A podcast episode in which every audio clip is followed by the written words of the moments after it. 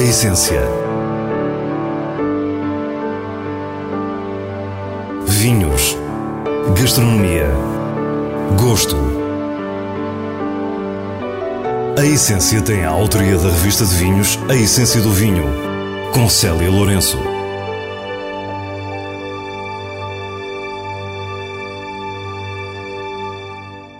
Boa noite. É no Dão que começamos a nossa viagem de hoje com paragem em Silgueiros para conhecer os vinhos Dona Sancha. Depois é o projeto Chapeleiro que nos leva até Amarante, na região dos vinhos verdes.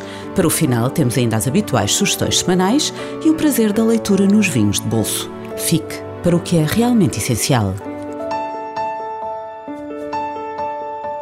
Dona Sancha é um projeto recente do Dão. Estamos com Rui Parente, que começa por nos falar da sua relação com o vinho e como se deu o clique para começar a produzir. O clique, pronto, eu estou ligado ao setor desde os 14 anos, que, como disse, comecei muito, muito jovem, ligado, ligado ao vinho. Meus pais sempre foram, foram produtores, embora produziam para terceiros, nunca, nunca fizeram qualquer tipo de, de, de engarrafamento ou de criação de marca, ou fizeram sempre para terceiros. Eu sempre estive ligado ao setor e efetivamente foi um.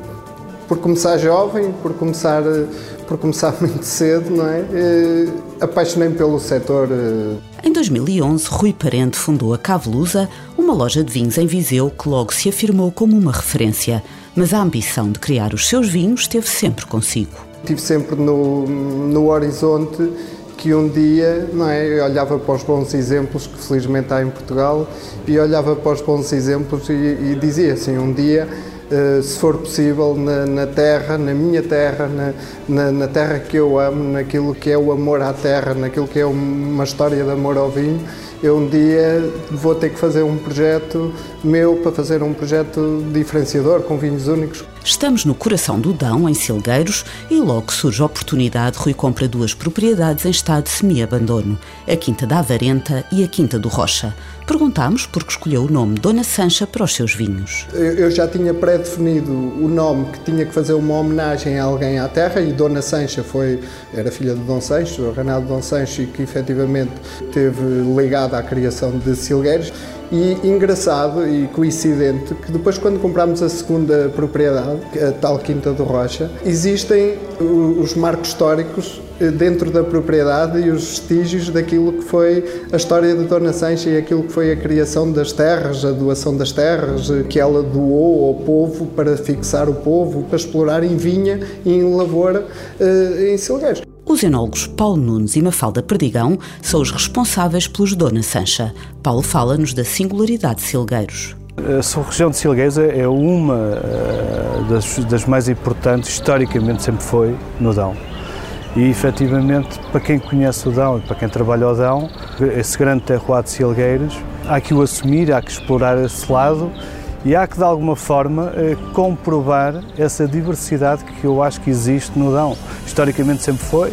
Nós temos sub-regiões dentro da região, mas mais do que sub-regiões, temos perfis completamente diferentes, com uma matriz ácida fresca, que é denominadora de todo o Dão, mas em termos de evolução tanínica, por exemplo, nós temos coisas muito diferentes. E é Mafalda que nos fala das castas. As duas quintas no total uh, fazem 42 hectares.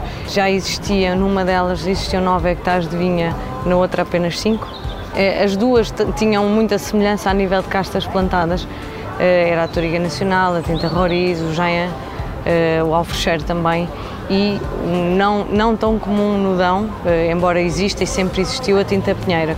Isto a nível de tintos, também temos, temos manchas na, nesta, nestas quintas, manchas de, de castas todas misturadas. Quanto às variedades brancas, os vinhos Dona Sancha não se limitam ao inevitável encruzado. A nível de, de brancos, temos o Sarcial, a Malvasia, o Bicalho e o encruzado.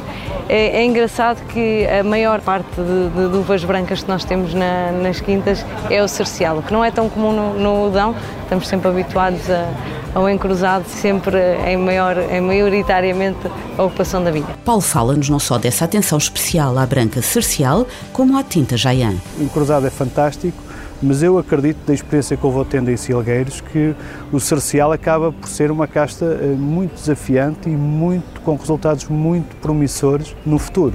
Relativamente ao Jaian, um, ehm, o Jaian é aquela casta da personalidade, que é uma casta com uma personalidade muito mais vincada, não tem efetivamente aquele lado transversal da Toriga Nacional em que nós identificamos a casta em qualquer parte do país ou em qualquer parte do planeta quase. O Jaia não, o Jaia tem um lado muito mais seletivo. Eu acho que esse lado seletivo pode ser muito interessante de explorar porque nos dá a exclusividade. Entretanto, há uma particularidade neste projeto. Os vinhos Dona Sancha têm um campo experimental que se dedica à recuperação de castas antigas. Em 6 hectares nós, nós tentarmos recuperar castas que, que já desapareceram quase completamente dos produtores e que existe uma outra planta identificada pela engenheira Vanda do, Centro de Estudos Vitivinícolas de Nelas e que nos cedeu esse material, obviamente certificado, e, e perceber o que, é que pode, o que é que pode surgir dali e fazer esse caminho, fazer um bocadinho o caminho de criar, de perceber, de experimentar, para chegar, quem sabe, à conclusão que não resulta ou à, à conclusão que pode ser também uma, mais uma bandeira do Dão vamos à procura de todas as videiras, do que nós possamos encontrar aqui à volta, nas microparcelas de silgueiros, vinhas muito velhas, plantas muito velhas. Nós chegamos ao ponto de não selecionar vinhas velhas, nós selecionamos videiras velhas e a partir daí conseguimos, em 6 hectares, colocar 39 castas. Eh, excluindo isto de uma forma propositada, como é óbvio, o Jaian, a Toriga, o Alfrecheiro, a Roriz, ou o encruzado. Dona Sancha são vinhos de grande elegância que têm por trás um enorme trabalho de experimentação e estudo que ainda mal começou. Para o futuro, um hotel está a ser preparado e despedimos-nos de Rui Parente com a certeza que ainda vamos ouvir falar muito dos seus vinhos. Estou ligado ao setor numa outra vertente de negócio isto não é um negócio para mim financeiro, isto é um legado que eu quero deixar para, para os meus filhos, é, é uma história, uma história não, não, não, não, implica que seja uma história de sucesso, mas que seja uma história de valor, que seja uma história verdadeira, que seja uma história que, que amanhã uh, os meus filhos se possam uh, orgulhar daquilo que foi feito.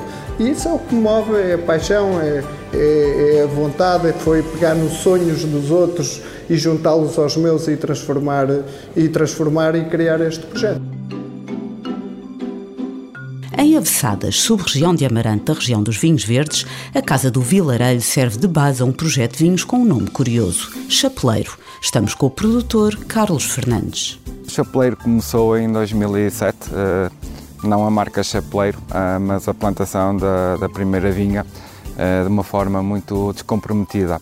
A ideia nunca foi inicialmente criar um projeto de vinho de vinha uh, de raiz, mas sim, no fundo, reestruturar algum património familiar que estava não abandonado, mas não estava tratado. O resultado das duas primeiras vindimas foi vendido a adegas locais e na terceira colheita foi feita já uma experiência de vinificação. E depois, no ano a seguir, entusiasmei mais um bocadinho, surgiu sim a marca Chapeleiro, uh, que no fundo foi uma homenagem ao meu avô Abelmiro. Não que ele tivesse tradição na vinha e no vinho, porque não, não era isso, a profissão dele nunca foi essa.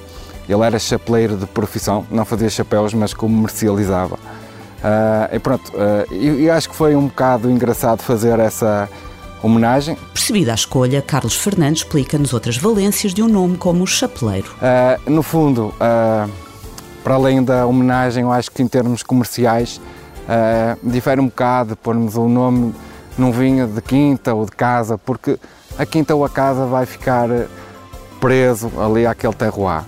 Uh, com uma marca destas, um dia posso produzir um vinho no Douro, um vinho no Alentejo, em qualquer parte, em qualquer uh, zona uh, vinícola. Às vinhas da Casa do Vilarelho, Carlos Fernandes junta ainda a Quinta do Cais, num total de aproximadamente 8 hectares. Em termos de vinho, as castas que mais utilizamos é o Alvarinho, aqui desta Quinta do Cais, que uma grande, uma grande percentagem de, que temos aqui é, é casta Alvarinho. Uh, depois temos Arinto, o Loureiro, que é do, do nosso chapeleiro clássico, que é o, o Arinto Loureiro, é o Escolha. Uh, temos também alguma parte boa uh, nesta vinha aqui, que é o Avesso. depois temos algumas tintas, Vinhão e Touriga Nacional, fazemos o rosé.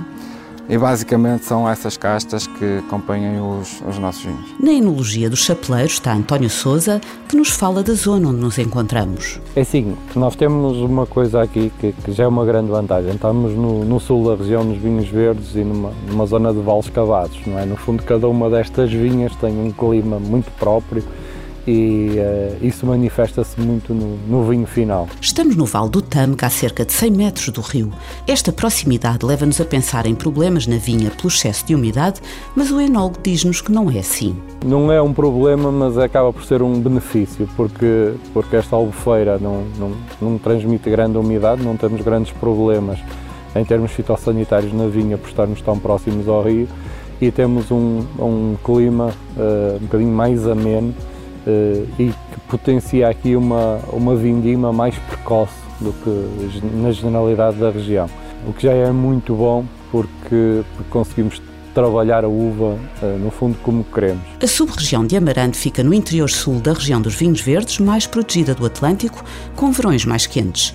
Os seus vinhos têm assim uma estrutura mais sólida. A gama Chapeleiro mostra bem o potencial desta terra. Nós temos o, o Chapeleiro, o Loureiro Arinto, digamos que é um vinho, é um verde mais clássico, é aquilo que as pessoas esperam de um, de um grande vinho verde, é um perfil aromático, fresco, fácil, uh, um vinho que encaixamos no dia a dia, que não cansa, que é goloso quase. Um, e depois temos vinhos que fogem um pouco a este perfil uh, e que são um bocadinho, diria, mais gastronómicos, são mais de inverno, o caso do, do Alvarinho, o caso do Avesso, ou o caso dos Reservas que são vinhos com, com um caráter, eu diria, mais evoluído um pouco. Amarante é famosa também pelos seus tintos. Na adega, António Souza tem já várias experiências e na despedida diz-nos que um tinto está para breve.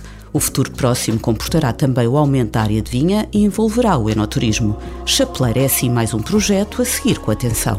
A ideia é termos, é jogarmos aqui com, a, com as diferentes gamas e diferentes perfis mas sempre com este apontamento de, de grande qualidade que, que nos é permitida, quer pelas condições que temos na vinha, quer pelas condições que temos na adega.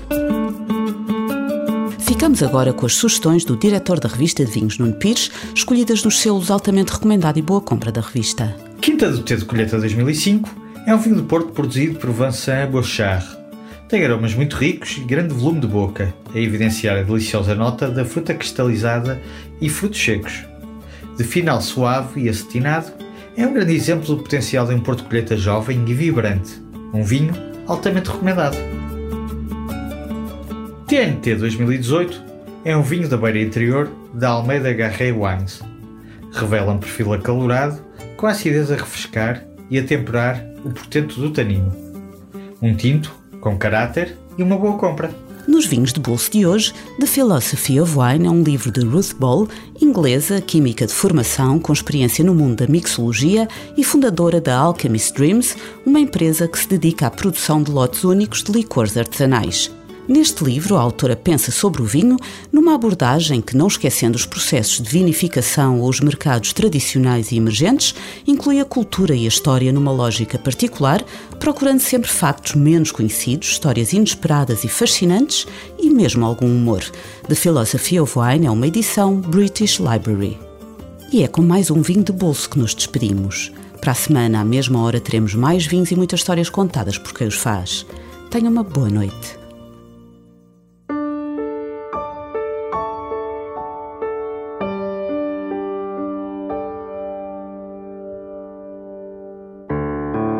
Essência. Vinhos. Gastronomia. Gosto. A Essência tem a autoria da revista de vinhos A Essência do Vinho, com Célia Lourenço.